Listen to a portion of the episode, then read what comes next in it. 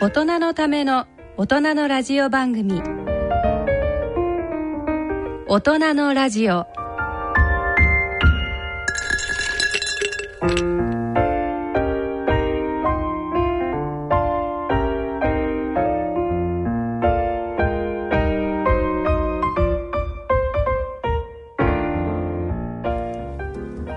皆さんご機嫌いかがでしょうか坪田和夫ですご機嫌いかがでしょうか西澤邦弘ですこんばんは、久保田恵里です。第一土曜日のこの時間は「ご機嫌が人類を救う」と題してお送りしています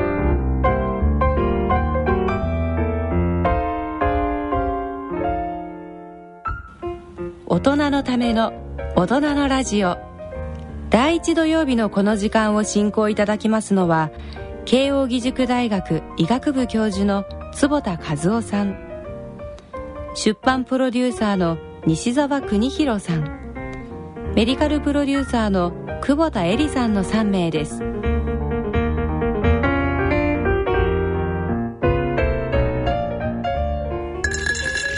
はい、えっ、と2月に入りましたけれども、はいえーこの1ヶ月はどんなでしたいやか？もうねお正月明けとかは。いやもう目の前に久保田さんがいたら何と言っても青 学のだけど箱根駅伝箱根駅伝あうりがとうございます。ねぶっちぎり優勝 本当素晴らしかったえ、なんかこう青学のイメージを変えた感じもありい、や音なん楽か家だってさちょっとねこう言っちゃいけないけど弱っちい感じがあったんだけど、そういでや、数年前からさ5位とか取り始めてさ、ええうん今ね回素晴らしかったですサザよンオールスターズだけじゃないそうですね。年末からあの紅白で桑田さんをの、ねねだからそうか考えてみたら年末から年始までずっと青学の人たちがちょっと青学が話題を独ちょ占していそたうとちいょううどさ今ね受験だと思うけど、俺受験者数増えたと思うななんかそれなんねかえデータがあるんですよね。そなうんだかよね箱根駅伝に勝つと、んうん受験者がなんだっけ？そう前東洋大1万人増えたっていうデータですああてかだったらそもそもあれだけ映り続けるってことの宣伝効果ってすごいですね費用ってどのくらいなんですかねすごいですよねそれも視聴率すごいしね。 うんで青学のあのスクールカラー覚え緑るそう覚えられたでしょ緑も好きだなだってもうずっと見てたもんそういや私も忘れてたんですけどうん緑だといやであの2日目のさあのさい神野大地君あの1日目の最後ですね一日目あの一日山目の最神後山のあ神そこすごかったですねあね淡々と名前がその神野で大地ってそうなんかこの日のためにつけた名前でいしたやよね本当そうですよもう産む力 母のねすごいですよねそううん俺前あの順天堂の今井はい最初のあの今井さんえー山の神なんか初ああ代ですかええあれ初代が順天堂えそう上代が順天堂で2代目目があの東洋大ですか東洋大ああそうかそれで 3, 三代目だよね出てきてねん本当に感動しましたそれで、なんだっけご機嫌でやってたんだよねそうあのご機嫌でっていうかその原原先生がなんそうかなんですよね面白いですよねええでなんかチャラくていいんだと、うんうんでみんなこう笑顔でそのきちんとやってるから、んあの笑顔でいけるみたいなことうんをこうインタビューで答えてらしてうん本当になんかねえ嬉だしかかったらまあご機嫌ご機嫌の勝利そうやっぱりご機嫌でその自分の力が100%発揮できたんだろうね、うんだから前もねあのちょっとあのこのコーナーで話題になになりましたけどあの何年か前にあの高校野球でねすごい進学校あの北海道の進学校がやはりこうあの笑いみんなで笑う時間とか作って、でそれで甲子園にね、行ったりしましたけどやっぱりなんかこう今までってどっちかとスポーツってこうみんななんかこう厳しい表情してるイメージじゃないです そうか。だねでもどう考えたってねなんか笑顔があった方が肩の力が抜けていいような気がするし、あの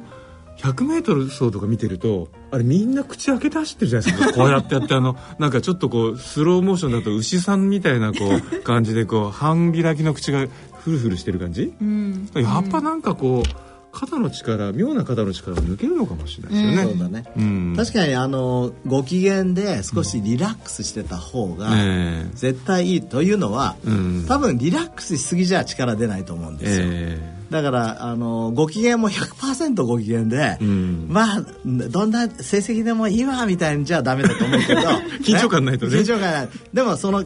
だって普緊張通普しすぎ通てものダメ人は緊張しすぎてるわけでしょ、えやっぱりあの幸せ理論の、ね、バーバラ・フレデリクソンが言ってるみたいに75%から80%の幸せが一番力が出ると、うんで今までの箱根駅伝の選手はさ3割とか4割ぐらいだったの、原監督はさ、うん思い切りいけって言って多分だいぶその理想の値に近づいたんじゃないのおそらくなんかね、あの原監督もあのいや新新入生とかがね、あれテレビと全然違うって、あの言ってるけど当たり前ですよねって私 も普通はやっぱりそれ厳しくしてますよ、だからあ大舞台の時におそらく、あの、ご機嫌でいこうぜっていう、まあ、そういうことなんでしょうね、まあ、確かにね指示をねいやヘラヘラしていこう ぜそれ100%偉いなとね成り立たないんだけど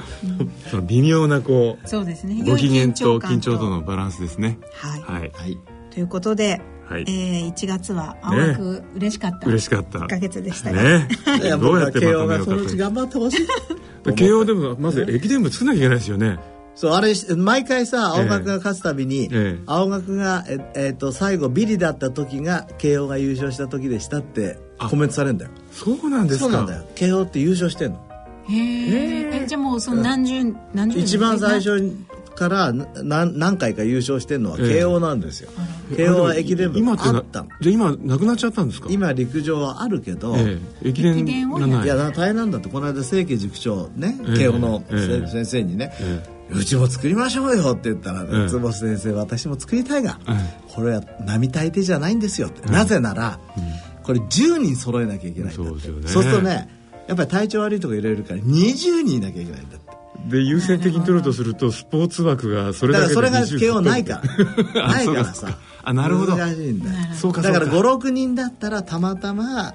優秀でスポーツもいい人が入るけど、いや20いや人そとこなるとはそういうスポーツ枠がないから20人全部っていうのをそういうのは本当に難しいんだってあまあ、確かにそうだな、まあ確かにそうなるとこうスポーツ部みたいなのがないところで頑張ってる慶応ってまたそれはそれですごいですけどねそうだからそういうハンデ乗り越えてそれでも作ってほしいと、うんまあそれはきっと今度はあ の湘南がベースになっていろんな研究が進んでまたねそいうくんでですすねよそうでねすね、期待したいと思います、はい期待したいと思いますはいでは今月はどんな月になりますでしょうか大人のための大人のラジオ進めてまいります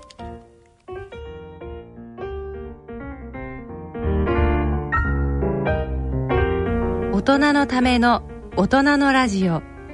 この番組は野村証券ほか各社の提供でお送りします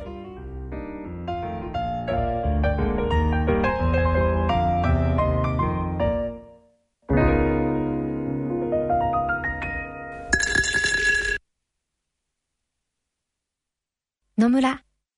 第二の人生に必要なのはお金だけじゃないからゆったりとした旅を楽しみたい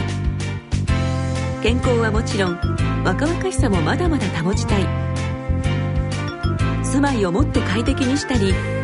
相続のこととかもしもの時のことも考えておきたいセカンドライフのために知りたいことってたくさんありますよねあなたのハッピーなセカンドライフのために野村証券の本支店ではさまざまなスペシャリストを講師にお招きして野村のハッピーライフセミナーを開催しています詳細はウェブで「野村のハッピーライフ」と検索してください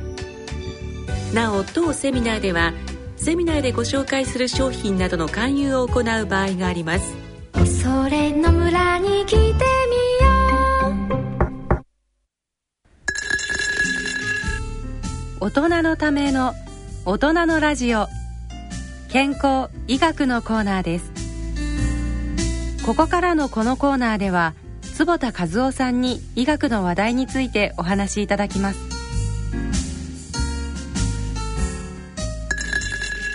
健康医学のコーナーです、えー今回は目力をテーマにいろいろおそうなん話しでしすたいよあなと思いのます,、ー実はねあのー種明かしをするとえ私も日経 BP にあのエルージュっていう雑誌があって、ええそこが今度ねそういう特集をするっていうんですあの坪田先生にお話も伺ってですね、えはい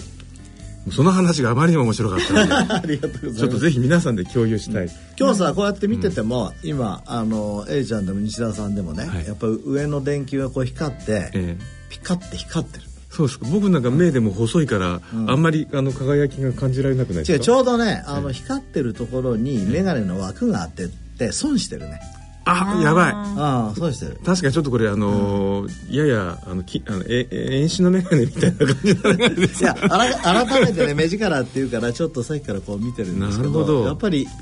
キラキラ光ってる方が魅力的っみてたいことなはじゃあ眼鏡の選び方はもうちゃんと選ばないと瞳にかかってたらダメだってことですそうよだねねそしたら眼鏡もさ目力から選ばなきゃいけないってことだねかっこいいとかじゃなくて、ねええ でもえ西澤さんなんかでもこの眼鏡のサイズと、なんかこう合ってらっしゃるなっていつも思うんだけどあー全体的にはいいんだうよ、んそれはでもだからおそらく目の力じゃないところで表現をしようとしてるわけです ねおそらくあの目の力がないから枠の力で 使ってるバランスで攻めようと、まあでも本当あの先生あのー結構こうね、ええやはりこううるうるしてる目の人とか、もう目を見た瞬間になんかフォーリンラブしたりしそうなこう目の人とか、逆にちょっと目を伏せてしまいたくなるようなこう、うんうんちょっとこうやばい感じの目の人とかいるいるじゃなそいうでですすかね目ってやっぱりすごく大切で、ええ僕たち人間っていうのは初対面の人でも普通の人でも必ず目を見る、そうですよね80%の時間は目を見てるんですよ大体だそもそもそのなんかその人の初対面の人の年齢を判断するための情報もほぼやっぱり今先生おっしゃった8割を大体目から取るっていうあー目の周りそうでだからだからこの周りにこうシワがあると一気にそれであの 加算年さ齢れてがるわさけねそうだいや僕今さっきからねどのぐらい見てるのかなと思って、ええまあ、僕は鼻の穴を一回見たとかね口を一回見たとしかし目をよく見ているなっていうのはやっぱり自分でも分かったうんまあ確かになんかせっかく話したのにどっか向いてるとすごい不安になりますよねあとなんかね話してる時にやっぱり視線が他行ってるとなんかついてるかなとか、うんなんかやっぱりね目を見て、あとなんかちょっとどんどんもしかしたらこの人言ってる人かなとかありますよね、うんそうですねやっぱこう目がうごうろうろしてて、こっちに定まらない人ってなんかこう非常に危険な感じがするじゃないですかだから多分あの、一番なんていうの人間にとって大切なのは生き延びることじゃないえですか、えで前の人が危険だったらやばいから、うん目を見るっていうのは多分その危険を察知するにも大事なんだそその人が例えばうん悪意があるとか、ここれから殺そうとしてるとか、ね、例えば、えーそのスパイかなんかでさうん殺そうとしてるとか、あのええ毒を持った とかそういう時に目に現れる可能性があって、ええそういうなんか悪い意志が鼻に現れるとかあんまりないでしょきっとそうですよねこん な耳がお前が耳うんがみたいなね悪意を持ってるとか さ目が悪いとかそういうのはその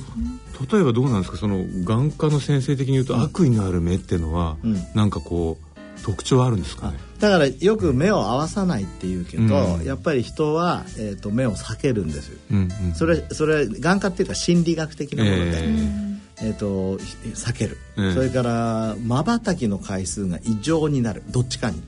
あーもうあまりしないしなかいかうんパチパチパチパチするか、あーこれはあのまばたきのサイエンスっていうのがあるんですけど、えええで僕僕たちっていうのは大体1分間にリラックスしてる時に3秒に1回1分間に20回まばたきしてるんだあけーど20回ぐらい緊張したりえするとパチパチパチパチパチするとか、えうんまたずーっと緊張して目が開いたままになってしまう、うんなんかこうあの電車の中でゲームやってる人とかこうやって目を見開いててちあるでしょっと怖いですよね怖いでしょうんええだからああいうことはだから普通とちょっと違ってるということを伝えちゃうな目る線ほどねだからよく目は口ほどに物をいいっていうのはそれこですようんね、本当に心の窓ってもねそう言いますもんねだからそういう面では、うんうん先生のそのドライアイの研究から言うと、例えばこう、うん涙がんこう例えば乗ってる方がこうキラキラして、そうそう魅力的に見えますそうけどやっぱり赤ちゃんの目って可愛いじゃないですか、ねえあれもう本当にうう潤ってるわけあーそれ例えばこう大人と比べると、んどのくらいこう量が多いんですか、涙の量とかはえっ、とね、シルマーテストとかそういうのはできないんだけど、うんシルマーテストっていうのはこうなんかこうね短冊みたいなのをできないんだけど、ペロッてやるとねもう明らかに涙が多いことは分かってて、10歳ぐらいのまあちょっとしたデータでは倍ぐらいありますよねへえ、あ10歳ぐらいでもそう10歳ぐらいでも倍大人よりも倍ぐらいあるん大ですか人の倍ぐらいで年を取ってくると減ってくるだけどねもう一つね俺気づいたのこの間、えなんで赤ちゃんの目がキラキラしてんのか、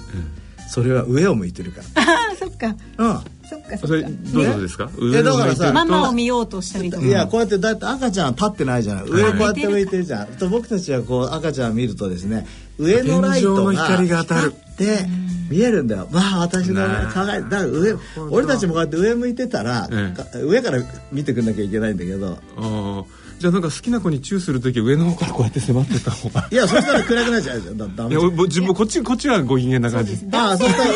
ああそうだで向こうからはこの男なんかろくでもない男だなあ女と思っちゃう性んですがね可愛く見えるってことねそうそうそうあそうそうそうそうでもだからそうかダメだじゃあ女性から見ると目目が死んでるやつに見える可能性そうそうそうそうそう。で女性側だったら、はいえー顎を、うん、どうするの？あちょっと低めに。うんだからうん女性は多分背の高い男性と付き合えば常にこうキラキラってなれるんじゃないそうそういう。ことかあだから甘い背高いとうんダメなのかな。それ。確かにないや だって目がか輝かないいけやど確かに見下ろされてる感じしたらちょっと怖いかもしれない、ねえ、そうかだからやっぱちょっと上上向きがいいんですね、だから目力のサイエンス今一つまあ締めくくると、ええー濡れてることでしょ。ええだから濡れてないとん乾かない、あのひか光らないし、ええ目力を発揮しないので、ん常に濡れるようにすると、もうどうしても濡らさなきゃいけない時は目薬も仕込んどくとえか、泣くとかええ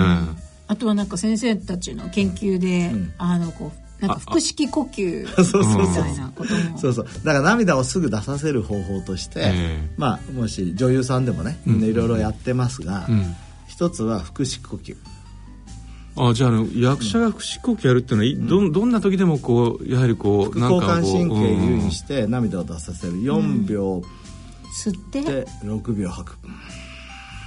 うんそれどのくらい続けると大体 3, 3分そうすると普通に出てくるんですか少し出てくるやってみましょうかって、終わっちゃえばいいのに3分 そう終わっちゃうよね うん、ぜひ後でねやっていただきたいですねあとね、えっ、と反射性涙を出させる方法として、ええ反射性の涙っていうっていうののははだからゴミが入ったりするああはいはいはいと反射で涙が出てくるじゃないですか、はいはいはいええーわざと目をずーっと開けてんのもう我慢に我慢にあ我慢確かにそしたら出る感じそがうすするると最後痛いんだよ、ええ痛いけど突然わーって出てくるああじゃあそれはもう我慢して我慢して、うんそうそっちの方が早く出そうあだのなリ リスナーの皆様にはそれやめや って失明しても眼科医の坪田監督は責任持てないんでちょっとあの適当にやってくださいねであとなんか先生あのあれ、先生たちやっぱりご研究で、こうあくびするあそう形そうをするこうやってだけでも結構いこうやっいていい、口開けてこうやって鼻血型やると、えああ涙出てきますよみんなやってみてくださいあーえ、う、そうん本当なんかこう眠くなってくる普通にあくびになっちゃったねね。えそれあれですかやっぱこうあのあくびの時のこうあの姿勢を、なんか副交感神経が優位になるポーズだとして、なんとなく体が覚えそうてだるねことなんですかね副交感神経が優位なんだとうん副交感神経が優位になると、ええ涙が出やすくなるので,、うんで逆に言えば現代人って戦いすぎて交感神経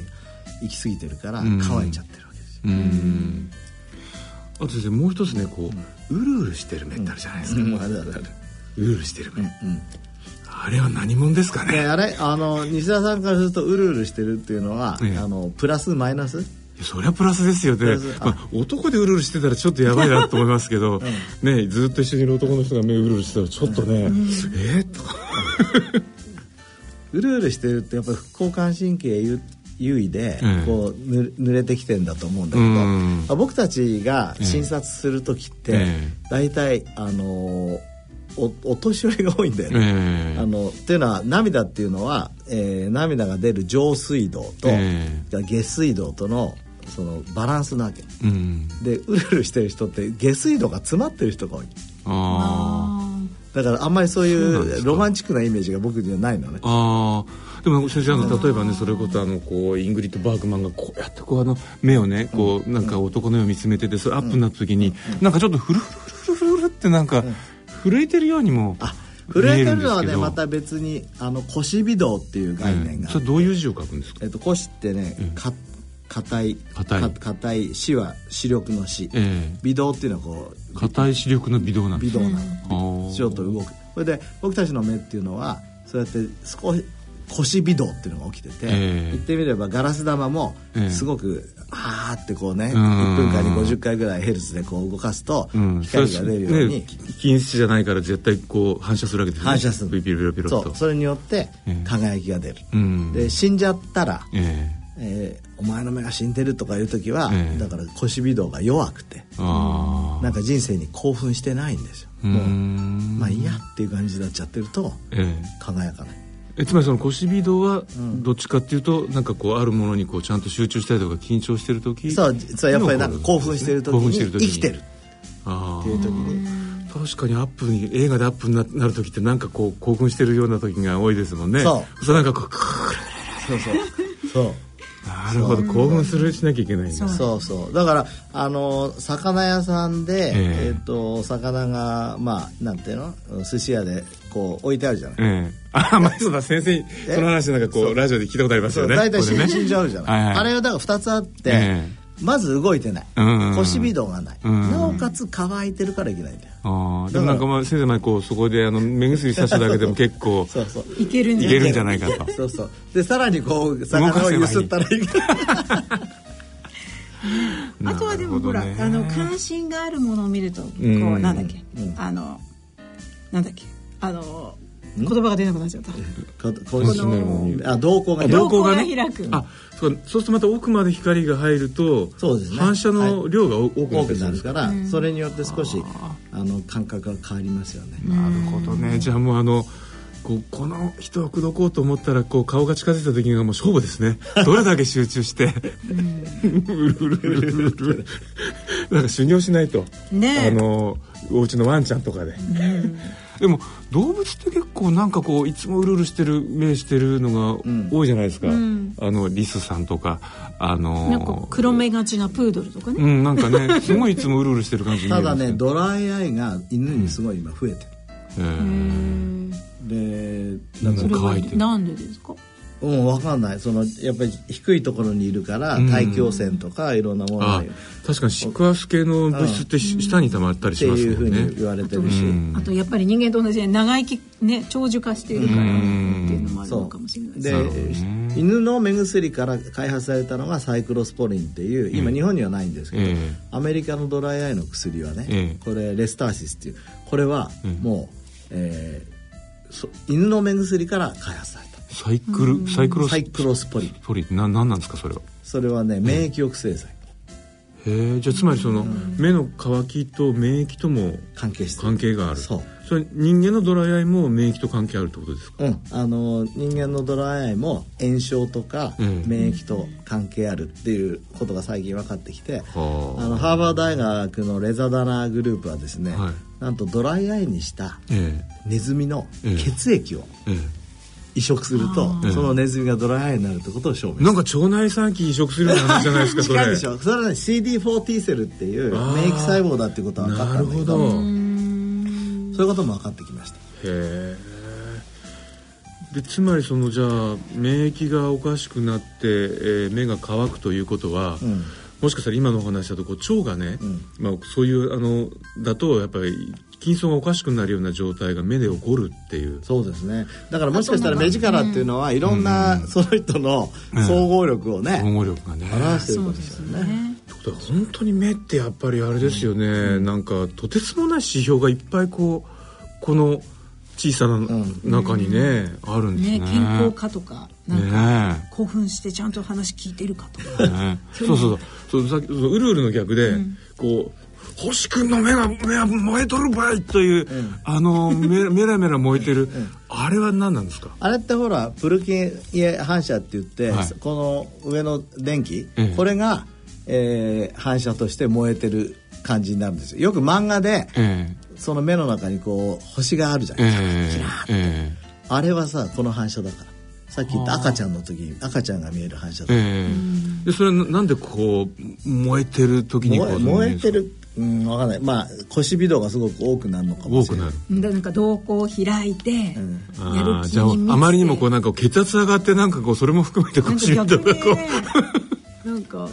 交感神経優位な感じなね感じがしちゃうけど、そうだねだから涙が出て、んえーそれは副交感神経優位でやらなきゃいけないけど、でもそこで一時一瞬うんわーっと燃える感じはいい なるほどねそういうそのウルルとかね、うんそういうものが、えっと今じ自分で測れないじゃない、うんで今度ね自分で測るキットを作ろうと思ってるのへえそれはこうあの先ほどのあのこう紙をピッてやるようなシルマーテストみたいのじゃなくてシルマテストみたいなものであーあのセルフメニスコメトリーって僕は名付けたんだけど、ええ自分で鏡の前で、ええ自分の涙の量を5秒間で測れるのえー、どうやってわかるんですか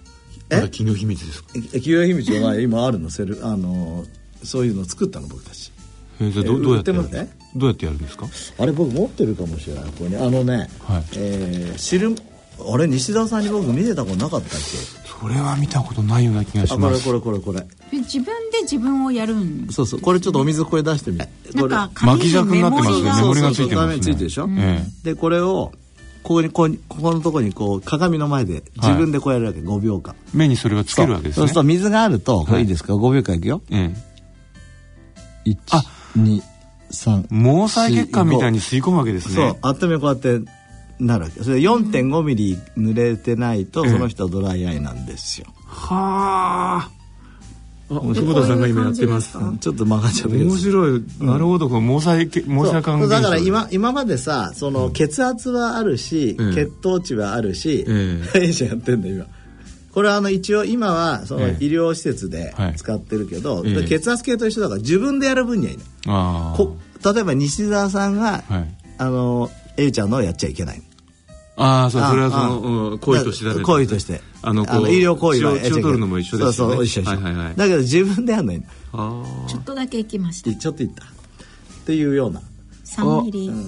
これからそういうのをあれねですねあえのえ順番に開発したいなと思ってて、ええ面白い涙ですのね量を測ったりとか、まあ、腰微動ってまだ考えてなかったけどあー今ジーンズミームっつって、はいえー、と眼鏡ああはいあのでジンズさんの新しいえそう今度出るメガそうネですよえねー、とどのぐらいまばたきしてるかとかあーなるほどねえー、とあれ目はを確かどにのぐらい動かしてるかとか、うんそういう基礎情報が分かるそうすると、うんうんうん心の中を見る眼鏡って言うんだけど、んそういうだから目の今までの怖いないろんなそうそうだから目力の測定とかもこれからそのね定量的にへえできるかもしれないねそのうち西澤さんの目力は80点ですとかああじゃあもうなんかこうあのタレントのあの試験で、あこうまずその試験やられて、ダメだこいつ目力ないないあない オーディションはダメいきなりオーディションのなんかこうあの最初の時点でね書類審査で落ちちゃったり して、そうかもしれないえー面白いですねじゃあまあいろいろとよくあの目力っていうけどそれも測るねそういうのがのねもできるようになったらいいすぐできてきてるとと思いますであれですねこう結果的にはやはりいつもは大体あんまりこう緊張してない状態で涙の量を多くしておいてで、えーいざって時時ににギュッと緊張してうるうるした目でこう腰微動を多くしてちょっと上目遣いで涙の量上目遣いでね ライトの位置をちゃんと確認しながらということで皆さん、あの今日からねあの目力を使う場面で、えーぜひ今日の先生のね、えーお話を参考にしていただきたいと思います。はいはい ありがとうございました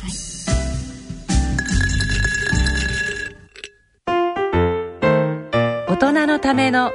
大人のラジオスポーツのコーナーですはい、えー、スポーツのコーナーです。えっ、と今日はセデンタリーライフサイスタイルということで、はい、ちょうどあれですよねあの、お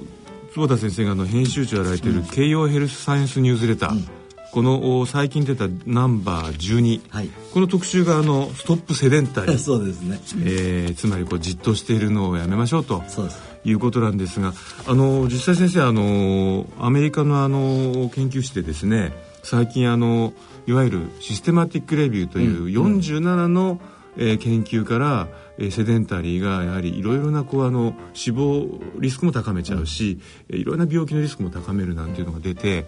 なんかなんとなくそのアメリカの方は、ちょっと国家施策みたいになってますよね。そうですねあのあちなみにあとセデンタリーというのは動かない生活のことです。そそううでですすねねはいあの、はいテレビの前で座ってたりとえか、ーで一応あのリスナーの方にお伝えしておくとあそそれはあの運動不足ってことじゃないのって思われるかもしれませんが、それとは実は別で、運動は運動、んそれから座ってる時間は座ってる時間でそれぞれ独立した、えー健康へのリスクということが分かってきて、はいそうですね今西田さんが言ってるのはそれのそうですあの結果が出たということはですいね、でえー今回確かこのあのへへあの慶応ヘルスサイエンスニュースレターにもそのあの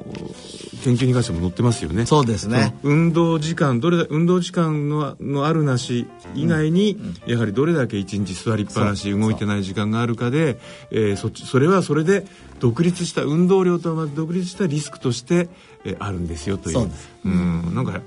大変ですよね大変ですなんかだからテレビとか、ね運動しててもこうずっと座ってちゃダメなんだなとそうなんですよねそうでええた例えばねあの、同じ座ってるのでも、テレビリスクすごい高いんですよ、ええところがデスクワークって座ってるけど、んそんなに高くない、ん高いけど、んまだいい、ということはテレビって本当に動いてない可能性あるそうですね、うん全くでもデスクワークだったらほらちょっとハサミ取ったりとかさ、ええ少しコンピューター打ったりとか少しあるでしょ、だからこの間のところさらにこれから細かくやられていくと思いますけど、うんうんうんセデンタリーでいる時間が長ければ長いほどん健康リスクは高まって、WHO 世界保健機構も、ええこれはもう人類が今考えるべきヘルスハザードだって言ってます、その喫煙とか過食とか、まあ、あとねなんか少し前にはまさにあのそうブルーライトの光の問題もまあ一種のこうハザードだっていう話がありましたけど、う光に次いで今度は動かないこと動もかなハいとザいーうドことがだハザードだと。でも確かにそのテレビを見てる時ってこう本当になんか、あのこう体の筋肉とかも脱力していそうですて、よねああいうのがすごく女性としてはこう、下腹が出ることにつながったりするんじゃないかってあーすごく最近思ってあと目目目だけこう凝視してる感じになるから、うんおそらく先ほどの前の話じゃないですけどドライアイにもなんとなくなりそうなそうです感じがありますよね。あと脳もですねあれ需要なんだってねそのだから、えー、とずっと見るだけでこっち側からの働きがないじゃないですうかんだからまた脳のつ使い方においてもコンピューターへのとはちょっと違うと。ああーこっち側から出力してない出で力こしうてない入力をずっともらっちゃうような同じ、えー、とそう入力だけがずっと動いていく、ーはあはあはあはあつまりじゃあ処理ができなくなっちゃう。まあそこら辺のメカニズムはねどうなるかこれからだと思いね、ますそうだから私も最近テレビ見ながら絶対こうなんかこう足裏押したりとかなんか うん確かありましたねなんかこよう動かしてるだけでも全然違うっていうのがありましたよね。うんそう怖いですねだからもうじっとしてるやっぱ一番典型はやっぱりテレビですよね、ええそうです結構いろんな研究出てるじゃないですか、ええそのテレビを見てる時間が長い男性の方が精子の量が少ないとかね あったねであとあの座ってテレビを見てる時間が長い人の方があの CKD、あの慢性腎臓病になるリスクがそうですねこれついこの間出てましたけど1.4倍とか1.5倍ぐらい、心臓だって2倍ぐらいになっちゃう、ああだから高いですようん、やっぱだから、まあそもそもあの先生よくあのに人はそもそも動くために生まれてきた、歩くために生まれてきたって、あの走るボーントゥラえンはい、ボーントゥーランの話されますけれども、だからそもそもずっとじっとしてるための体じゃないわけですよねそうですねどう考えても。そうですねであと受動ただこう入力だけをなんかこう何時間も受けるって普通ないですからね普通の生活をしていたとしたらでこの間あのえっ、とほら、えージョン・レイティってねはい昔、脳を鍛えるには運動しか運動ないしかない。彼がねまた新しい本出されましそたうね。ゴーワイルドっていうゴーワイルドね。ついに今度ワイルドになってるそやうつそれ僕それね、 はい読んでねちょっと反省っていうかね思ったうん今あのね久保田さんが、んえっと同じ回路をずっと使ってるって人言ってたでしょうんうんうんうん実は僕なんかよくさジョギングマシンに乗って、えこうやって同じことやってるじゃん、あーあれよくないってわけああ。もうよく本当によくなっちゃうそれで彼はだからその本の中でトレイルランええをすごい進めてるんですけどうんだから常に山の中とかうんちょっとした形今まで見てなかったところを行く転ばないようにえ変なうんちとか踏まないようにとかええ常に脳を使ってうん石がないかとそかう蛇がいないかと蛇かがいないそうそうそうそうなんかこう蚊に刺されないかとかいろんなことを考えながら脳を使いながら走っていくっていうのがすごく重要。だからつまりその思いもいらぬこう刺激とか視界になんか飛び込んできたりとかっていう環境がある中でそう体を動かすことですよね。なんか実際にあのあれ筑波の曽谷先生えたちがあのねやはりこうずっとあのこうランニングマシンの上で走ってる人とあの外走ってる人と、あと一人で走ってる人と、複数で走ってる人でその条件が増えていくほどこう脳をこう活性化させる神経ぶ物質回路が良くなるえー回路が良くなるっていうね研究も。あと最近あの国立長寿研のはいあのチームとかはあええのコグニサイズっていうのをやってコグニサイズ、コグニって言えばこうなんか認識みたいな認知ってことですよそうねだからただ運動するんじゃなくて、ええ例えば歩くんだったら、ええあの歩数3歩目は手を叩くとかあと歩きながらなんか逆さ言葉を言うとかうんなんか それだけでなんか だ立ちか止まらって歩しきまないそがうらだだから大根だったらなんだうんこういいだみたいなあー なんかそういうのをずっと自分で考えながらとにかく歩くあーだから脳を使いながらってことですそうですそうでうんすでそれをだから歩くだけじゃなくてもう一つのデュアルタスクって呼んでて、んなんかそれをやるといいみたいなことなるほどをすごくなるほど研究されてそうジョジョン・レイテの「ゴーワイルド」ってまさにそれでね「うんゴーワイルド」って野生に戻れとうんもともと人間って走る時に最大に脳を使ってたと。うんうんうんだから獲物を取るからそういうものを取るため探す探すためにそうそうですね友達とうんちゃんとチームワークを考えながら、うんそれから地形が完全に入ってるうんうんでどこに何のがあって谷がどこにあってうんうんうんっていう地形が入っているから、んそれをもう思い起こしながら動くと。あーだからそれをやらないでただ頭も使わないでジョギングマシンで俺本当自分でイメージちょっと狂っちゃったんだけどさええやってるなんていうのはええ本当におバカなことだとあーだなって思っていやそうだ確かにこの間なんかねどっかの J リンかなんかがあのサッカー選手が動いてる時の目の動きをなんかね調べたっていうのが出てたんですよでやっぱ優れたあのパスワークとかする選手はずーっとみあの周りのこう人を見てるらしいんですよね、でもそうじゃない人はね空いてる場所を見てるらしいんですよ、うんでもやっぱ人を見てる選手の方が明らかにこうあのいろんな意味でのこう作業効率がいい、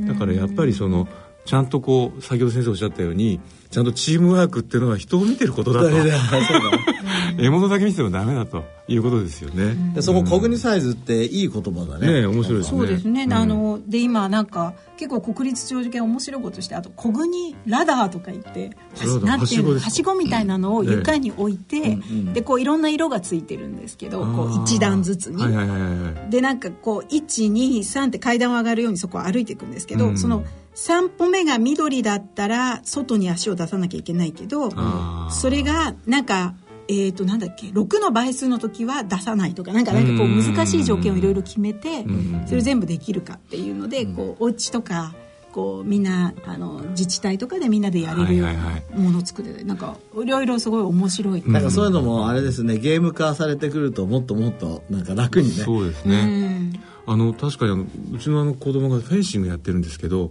あれはみんななんか最初にそれやってますあの結局あのいろいろな動きをしてあのはしごの中こう出たり入ったり出たり入ったりでそれになんかいろんなプログラムがあるらしいですけど確かにあれは難しいですよぐね絶対できないんですよ、やれって言われても、なんかぐちゃぐちゃにしちゃって縄ばしご、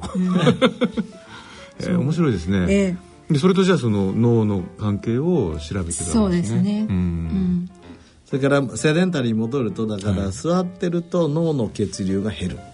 使あーわなくなっちゃうからああ脳の血流が減るということはい直接的に一番ダメージとしては何がありますかね脳の血流が何でもそうなんだけど、ええ臓器って血流がちゃんと、あうんうんうんうあん空いてる、上がってることが、そのヘルシーそうあとそうかあと酸素がいかなくなりますもんねあそれも一つ、うん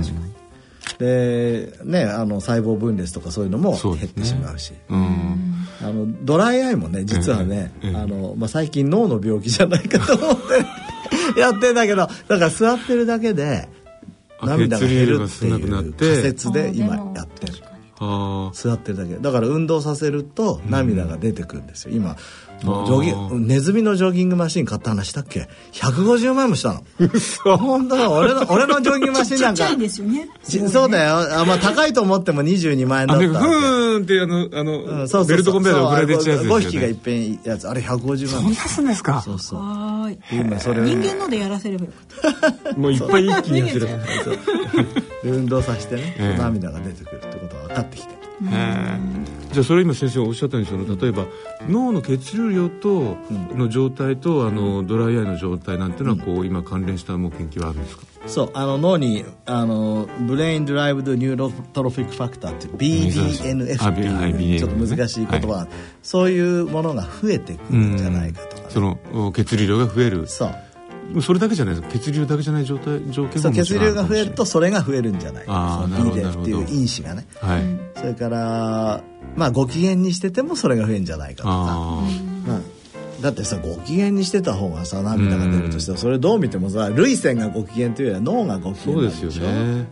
だからやっぱりなんだろうそのそういう時っておおそらく先生おっしゃったようになんか血流がなんかこう動き出してる感じがありますよねそうその辺のとこをちゃんと定量的にまたあーそうでできれすばとね思っております、面白そいでしすてねなんか冒頭でテレビを見てるのは良くないとか言ったのに申し訳ないんですが、来えー来週の水曜日、はいえー夜来週えっ、と具2体的月には11日の、はい11日ですねえー夜7時水曜日、祝日でございます、夜7時から、えー22時50、えー10時54分まで、えっ、と JNN 全局ネットこれはうん TBS 全局ネットですが、残念ながらメガトンネットワークではないはい、あの人間とは何だという番組を構想します、ー で私あのリサーチで入っておりましてさっきちょっとお話しした長寿犬の小国サイズの話とかはあのなんだっいけ脳がテーマなんですかね脳がテーマであのテーマは「心とは何だ」っていう壮大なテーマでこの小国サイズだけずっとやるんじゃないんですけれどもあまあ、4時間あるので、はい脳のいろん4時間な話をするでその一つのパートで「運動と脳」っていうところ勉強しましょう出皆てくさんるでね動きながら見てくださいあえそうですね座りっぱなしにならずに見てそくう そださうしいましょう、はいじゃあはい楽しみに拝見したいと思いまはいす、、ということで今日はセデンタリーライフスタイルについてお話しいたしました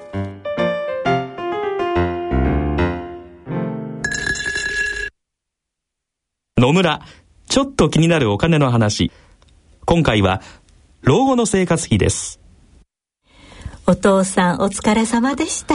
お母さんこそ大変だったね。娘の信子の結婚式も終わり一段落ですねそうだね。これからは二人で気ままな老後生活。一体どれぐらいのお金が必要なのかな私も気になっていましてね生命保険文化センターの平成25年度生活保障に関する調査によると、老後二人で必要な最低生活費は平均で月額22万円。ゆとりある暮らしのためには平均で月額35万4千円が必要らしいよ。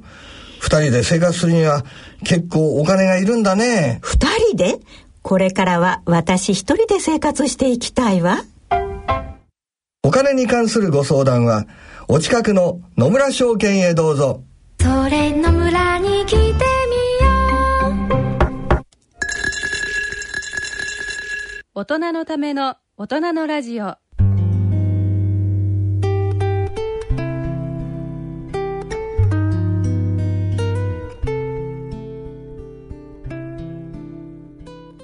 はい、えー今日の大人のラジオはいかがでしたでしょうかいや僕ねあの、最初のあの目力、ええそこでこの腰微動っていうあのぐゆらゆら揺れてる、ええ結局目もじっとしてるやつよ りも動落ち着きなく動いてるやつの方がいいって話じゃないですかある意味そうですねでセデンタリーも最近あの実は貧乏ゆすりは悪くないっつうか貧乏ゆすりはいいっていう、えそうだね、ええやっぱ動いてる方がいいっていう結局ねあれも。そうかだからそうかやっぱりなんなんだかんでだでこうちょっとこう微動していてで落ち着きのないやつがいうい、ん、そうそう落ち着きのないやつでい わかんないですけどいいた方がいいんじゃないかと思ったんですけどダメですかね、価値観変わってきたんだね やっぱりそうですねう貧ん乏めゆすりって目いう指のかせも落ちしれない着きのないやつまあみそたういいなう時代になってきたからねえーちょっとでもいろんなことをこうちょっと考える今日はまたきっかけをいただいて、はいねありがとうございました確かにええ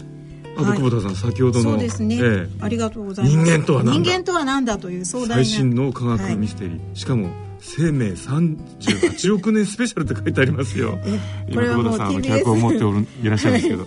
TBS がもう1990何うん年ぐらいからやっているあのシリーズで、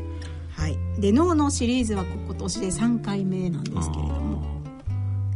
あーまあどこまで行っても尽きることがないですもんねそ脳うですねの話ってね、いうん、で、えーまた再度告知させていただきますと来週の水曜日建国の日の夜7時から TBS で放送いたしますはい4時間ですがなんか運動しながら、運動しながらはいスト見レらッチれしてくながだらさ見いましょうはい、はい、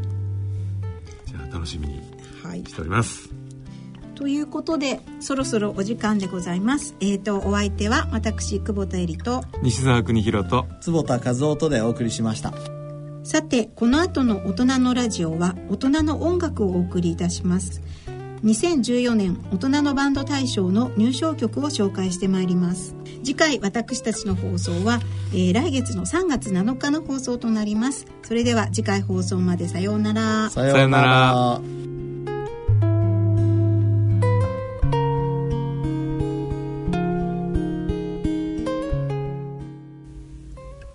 大人のための大人のラジオこの番組は野村証券他各社の提供でお送りしました。